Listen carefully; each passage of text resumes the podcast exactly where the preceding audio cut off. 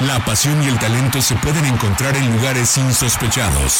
Ascenso MX, Liga Premier, Sub-20, Sub-17, TDP. Es momento de que las categorías inferiores salgan del anonimato. Aquí inicia Semillero MX, Fútbol sin reflectores. Comenzamos.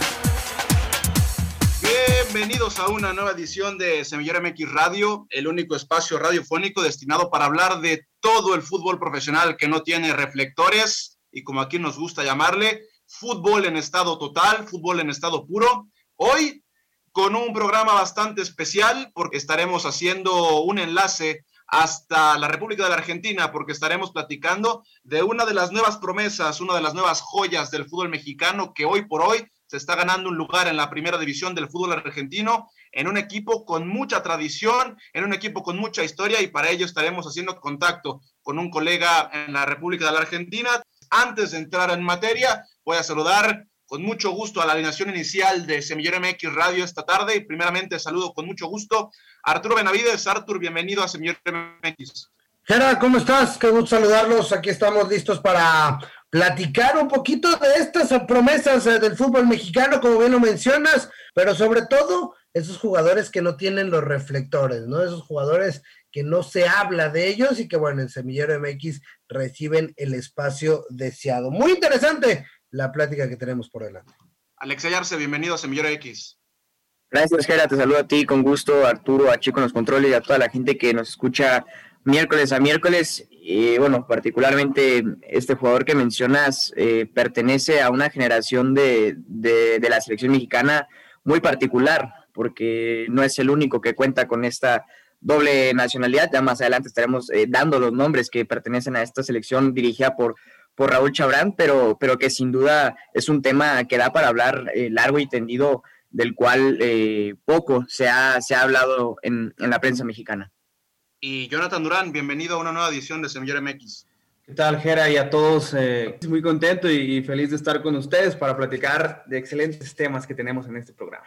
Y ahora sí, es momento de tomar la pelota, agarrar el avión y nos vamos hasta el cono sur. Llegamos a la República de la Argentina, al interior de aquel país y saludamos con mucho gusto en Rosario a nuestro colega Mariano Beresniki, colaborador del diario La Capital de Rosario. Mariano, bienvenido a Sembier MX, gracias por tu tiempo.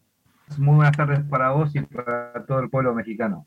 Mariano, eh, primeramente es un gusto tenerte aquí con nosotros. A ver, tú nos podrás platicar mucho más de lo que representa una ciudad como Rosario para el, para el fútbol argentino, ciudad tremendamente futbolera, histórica, tradicional, eh, una región, una, una zona en el fútbol argentino que ha dado grandes promesas, que ha dado grandes nombres y que hoy también es casa de uno de los más grandes prospectos a futuro del fútbol mexicano, Luca Martínez Dupuy, parte de Rosario Central del Canalla, que por cierto hoy tendrá actividad en la Copa Sudamericana. Es así, bueno, eh, como bien sabrán, Rosario es una ciudad muy pasional. Eh, hoy en día todo el mundo sabe geográficamente dónde queda por Leo Messi, ¿no es cierto? Nuestro embajador inmediato, más allá de que ustedes por ahí más familiar por Marcelo Bielsa y otros grandes jugadores.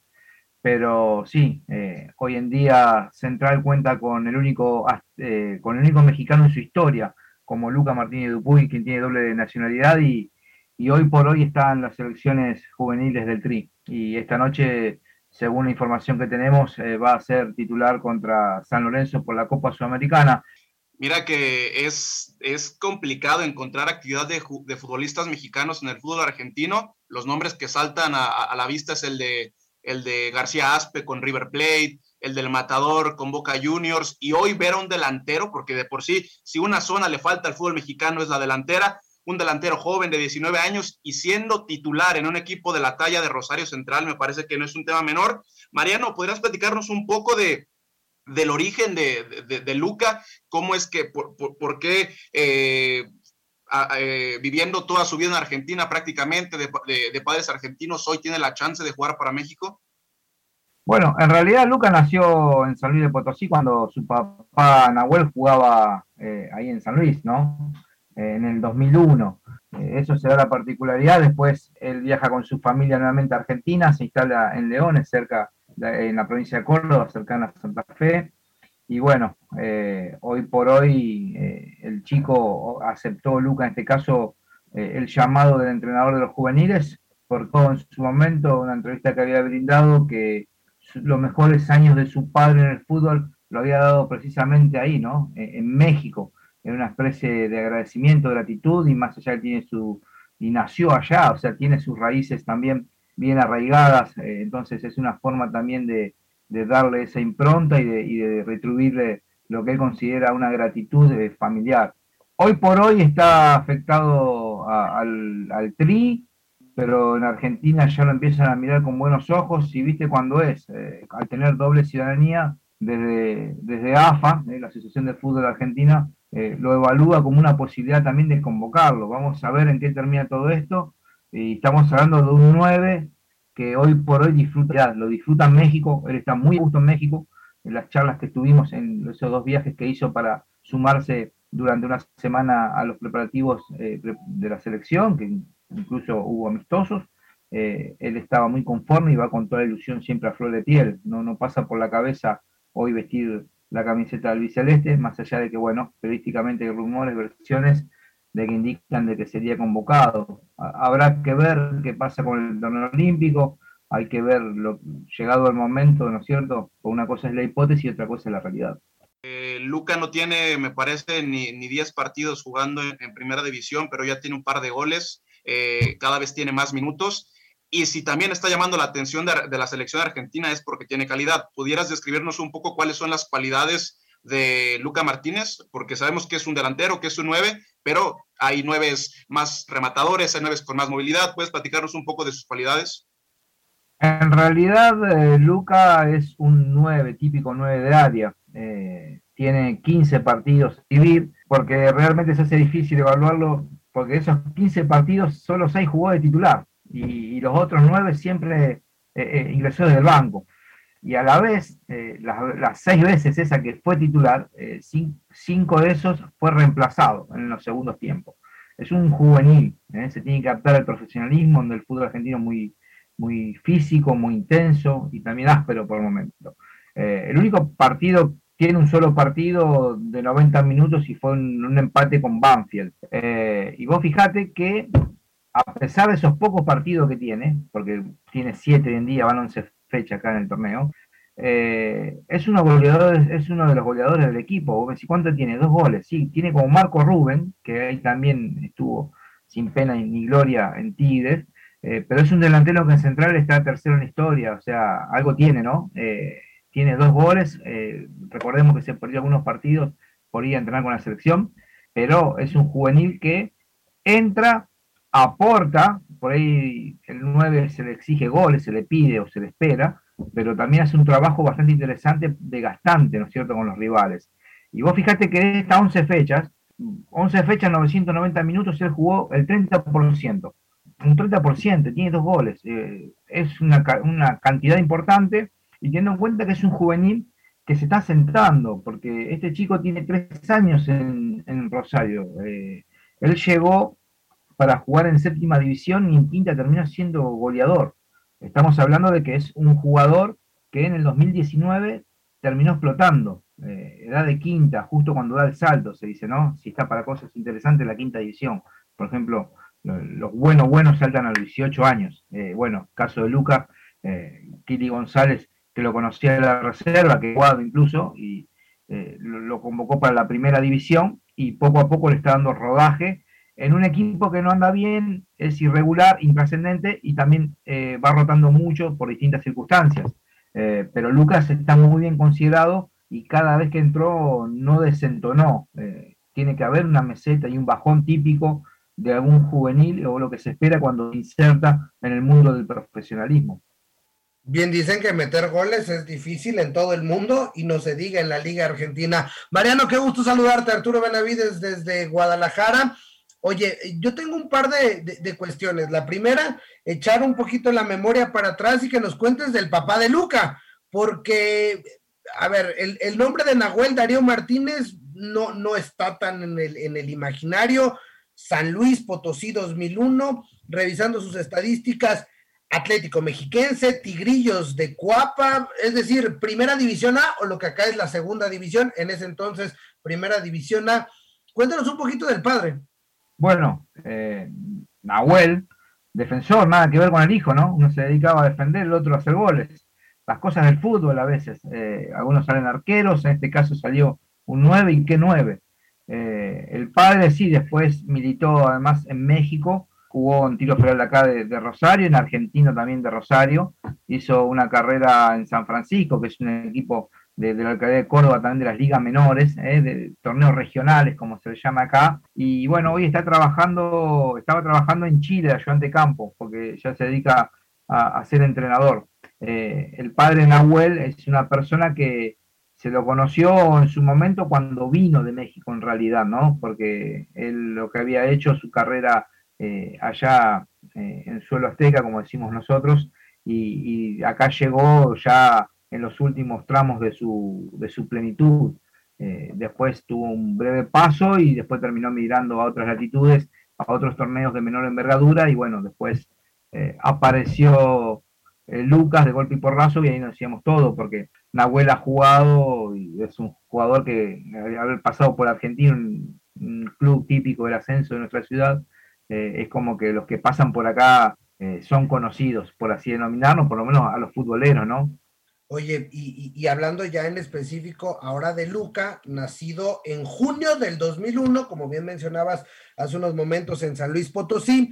A mí me encanta esta parte del fútbol argentino, en su mayoría del fútbol sudamericano, y, que siempre lo peleo en México, que es las oportunidades que se le dan a los juveniles. Es decir, un, chico de 18, 17 años que la viene rompiendo en, reserva, en fuerzas básicas, se le da la oportunidad y se le empiezan a dar minutos, ¿no? acá de repente el juvenil es juvenil hasta los 24, ¿eh? De repente hasta los 25 seguimos esperándolos y, allá no. Y allá luego tenemos también la, o tienen la, fortuna o la fórmula de que inmediatamente les dan salida, iban a Europa y entonces eso permite que vengan más chicos.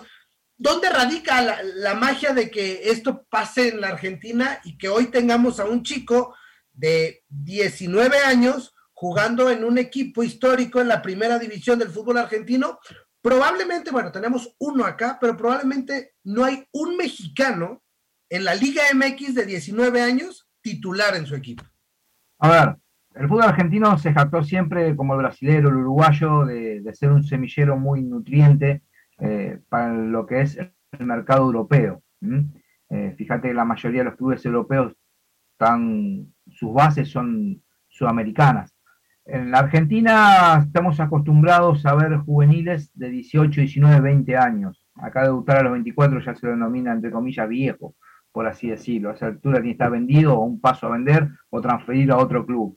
Eh, y a veces hay necesidades, Central, en este caso Rosario Central, es un club formador. ¿Qué quiere decir? Eh, se nutre, es una usina de generar futbolistas amateurs y una usina de nutrir a la primera división su fútbol profesional históricamente siempre se nutrió de grandes jugadores o, ese semillero que tiene, al igual que Newells.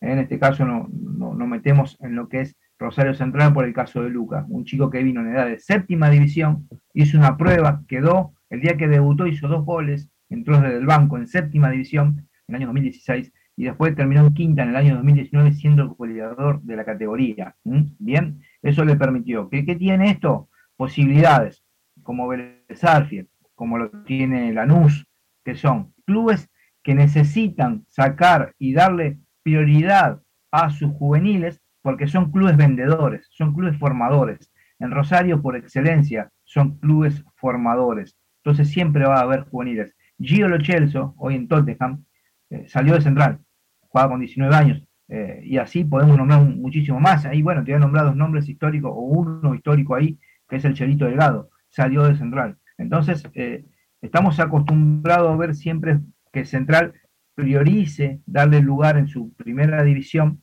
a uno, dos o tres jugadores. Hoy en día su plantel profesional está compuesto por varios porque hubo una reestructuración con el tema de la pandemia. Eh, le dio mucho lugar a los juveniles. O sea, materia prima hay a corto plazo, pero ¿qué pasa? Son juveniles, hay que esperarlo.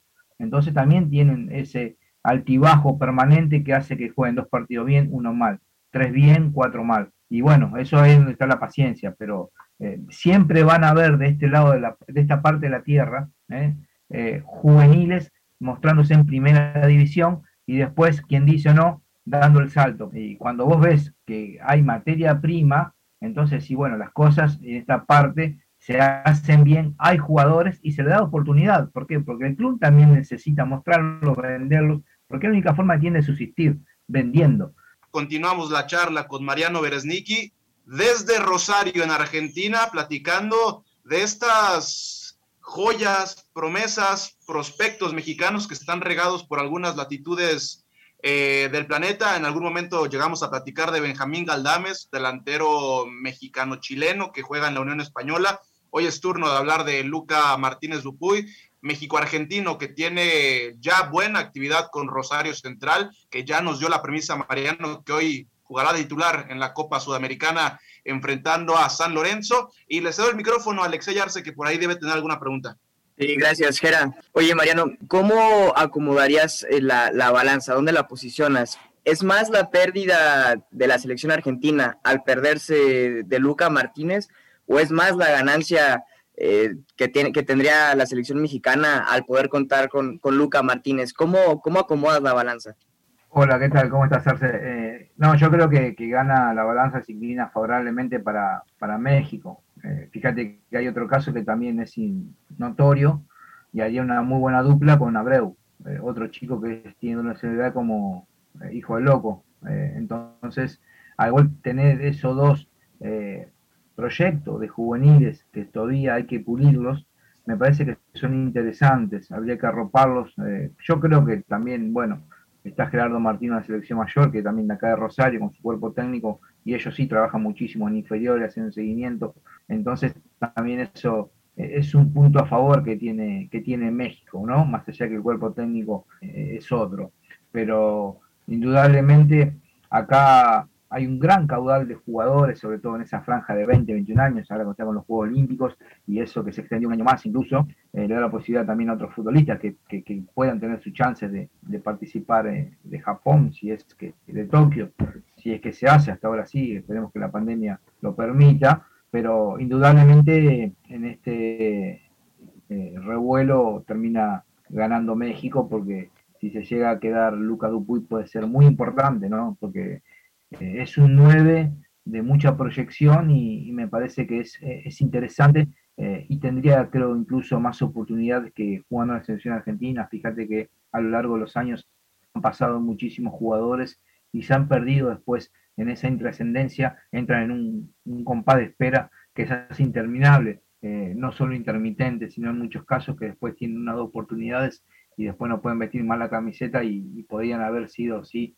en otro país. A veces eso también depende de cada uno de lo que quiera, ¿no? Hay que preguntarle a Lucas, llegado el momento, qué es lo que dice su corazón, qué es lo que dicta su mente, qué es lo que habla con su familia, con su círculo cercano, para que él pueda, ¿no es cierto?, ir y tener su cabeza bien. O sea, cada vez que va a México va feliz porque, eh, por lo menos en, las ocasiones que lo hizo, charlé en la previa y durante, y, y vos lo cuando habla el tono de voz que es el verdadero termómetro, ¿no? Cuando una persona se suma a un proyecto, estoy bien, estoy feliz, eh, dejo todo, el grupo bárbaro, y es alguien que es un componente externo, si se quiere, porque se está insertando dentro de lo que es una burbuja, donde realmente cada vez que va al centro de entrenamiento ahí en México, él desde afuera, o sea, él no nació, pero muy chico se vino para acá, o sea, hay costumbres también que, que eso hace que, lo tenga por dentro, se lleva adentro, ¿no es cierto? Más allá del respeto que tenga hacia la bandera nacional mexicana.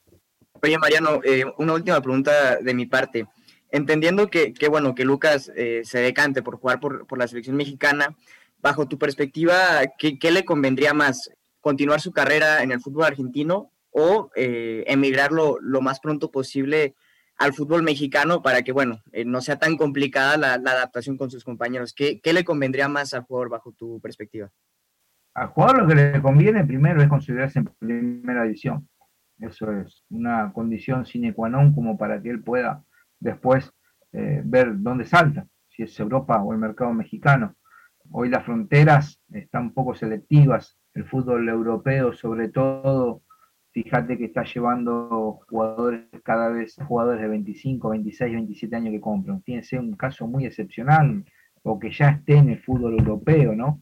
Eh, el mundo se está manejando así, cambiaron los números, por eso Creo que lo que le conviene a Lucas primero es sentarse en la primera división del fútbol argentino, Rosario Central, y llegado el momento ver qué hace, si un disparador para ir a un equipo importante de México, que tenga con que, que tenga la posibilidad de, lamentablemente, ya no participa en la Copa Libertadores, como ha sucedido en ediciones anteriores, donde eso también le daba una competencia, una jerarquía. Y bueno, eh, yo creo que lo que tiene que hacer Lucas, antes que nada, es tratar de ganarse un lugar y, ser un 9 eh, que pueda moldarse después a distintas características de juego y también de país.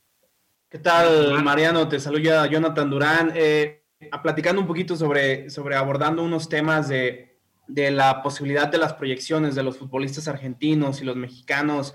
Hablamos de jugadores muy importantes, sobre todo de un killer como lo viene siendo Adolfo Gaich, que, está haciendo las cosas muy bien y que no podríamos hablar de tantas referencias de delanteros eh, de la selección mexicana que podrían ir al preolímpico, que tienen una formación, que quizás no son tan jóvenes como los argentinos. ¿Qué es ese, esa diferencia o qué es eso en lo que trabaja eh, Argentina para proyectar jugadores que estén jugando en Europa, inclusive en la MLS, que estén siendo goleadores, que estén a corta edad debutando y que en México apenas hasta los 24, 25 años empiezan a tener jugadores que desequilibren. ¿Qué tal, Jonathan? ¿Cómo estás? Muy buenas tardes. Eh, mira, en primer lugar, lo de Galche es un caso que es muy particular, ¿no? Eh, lo primero que hay que decir es que es un jugador, un 9, que se hizo a fuerza de goles en los sudamericanos, en los panamericanos, y, ahí lo descubrieron, porque en San Lorenzo no estaba en la primera división, ¿eh? alternaba la cuarta división, eh, la reserva. Entonces, eh, son casos muy aislados, puntuales, y qué sé yo, viste que cada jugador es un molde diferente, eso es lo que tiene, como la humanidad. Nacemos, se rompe el molde, no hay dos iguales, puede haber similitudes. el fútbol argentino tiene muchos jugadores también mediáticamente. Yo creo que haber estado en San Lorenzo, eh, eso también mediáticamente lo potencia mucho más que aquel jugador que está en el interior, como decimos nosotros, sobre todo a los jugadores que son de Central y de Newell's. Pero lo que tiene que ver acá el futbolista de juveniles es que cada caso son diferentes y por ahí en Buenos Aires va a haber un delantero que hace cuatro goles y va a haber mediáticamente que tiene más repercusión que el que lo hace acá en Rosario. Yo te aseguro que si con los dos goles que hizo en la primera fecha eh, Lucas Martínez Dupuy hubiese estado en Buenos Aires, hoy estaríamos hablando prácticamente un 9 indiscutible y permanentemente eh, en todos los meses. Y acá no sucede eso, porque alterna, sube, baja, es una realidad también. Entonces, lo ideal es aprovechar el buen funcionamiento que están teniendo y explotar al máximo eh, las actuaciones que tengan, porque eso podría permitir que tenga una proyección al extranjero. Sí, sí, sí, es lo que te decía antes tiene que aprovechar sus oportunidades, eh, amoldarse a la primera división y después, bueno, decía México, ¿por qué tanto? Y son distintas metodologías de trabajo. Eh, cada país trabaja de una manera, eh, son respetables, puedes coincidir o no, pero ya que debuta un chico a los 24 años no habla bien de las fuerzas básicas, no habla bien del trabajo. Por eso se quedaron todos enamorados en México cuando Marcelo Bielsa lo hizo en Atlas. al loco no te vas a con un jugador a los 24 años. A esa edad ni está vendido. Y, Mariano, no le toques el tema de Bielsa a Arturo Benavides porque nos podemos ir otras tres horas. Este, mencionabas también lo de no podemos debutar a jóvenes a los 24 años. Bueno, hace un par de semanas acá en el Guadalajara, el, equipo más popular del país, debutando un mediocampista de 25 años, lo que nos da, ¿o no? Hoy, hoy hablando de un delantero mexicano de 19 años, titular en Argentina, y por otro lado el equipo que debería de dar más jugadores a la selección, debutando un mediocampista de 25 años. En fin, así es el fútbol y así es el fútbol mexicano. Mariano, eh, créeme que nos quedan muchos temas en el tintero para platicar contigo, nos daría para otros tres capítulos. Este, lastimosamente nos está comiendo el tiempo, pero la puerta está abierta para que en el momento que tú puedas vengas a platicar de la selección argentina olímpica, porque por ahí en algún momento pueda haber el cruce con México. De también hablábamos de Luca Romero, otro argentino mexicano. Entonces, la puerta está abierta para ti, Mariano. Lo lindo de la tecnología del siglo XXI es esto, ¿no? Las comunicaciones que con Zoom podemos hablar, platicar y estar permanentemente conectados. Así que un placer, muchísimas gracias por la invitación, a ese pueblo maravilloso mexicano, así que a disposición para lo que sea cuando quieran.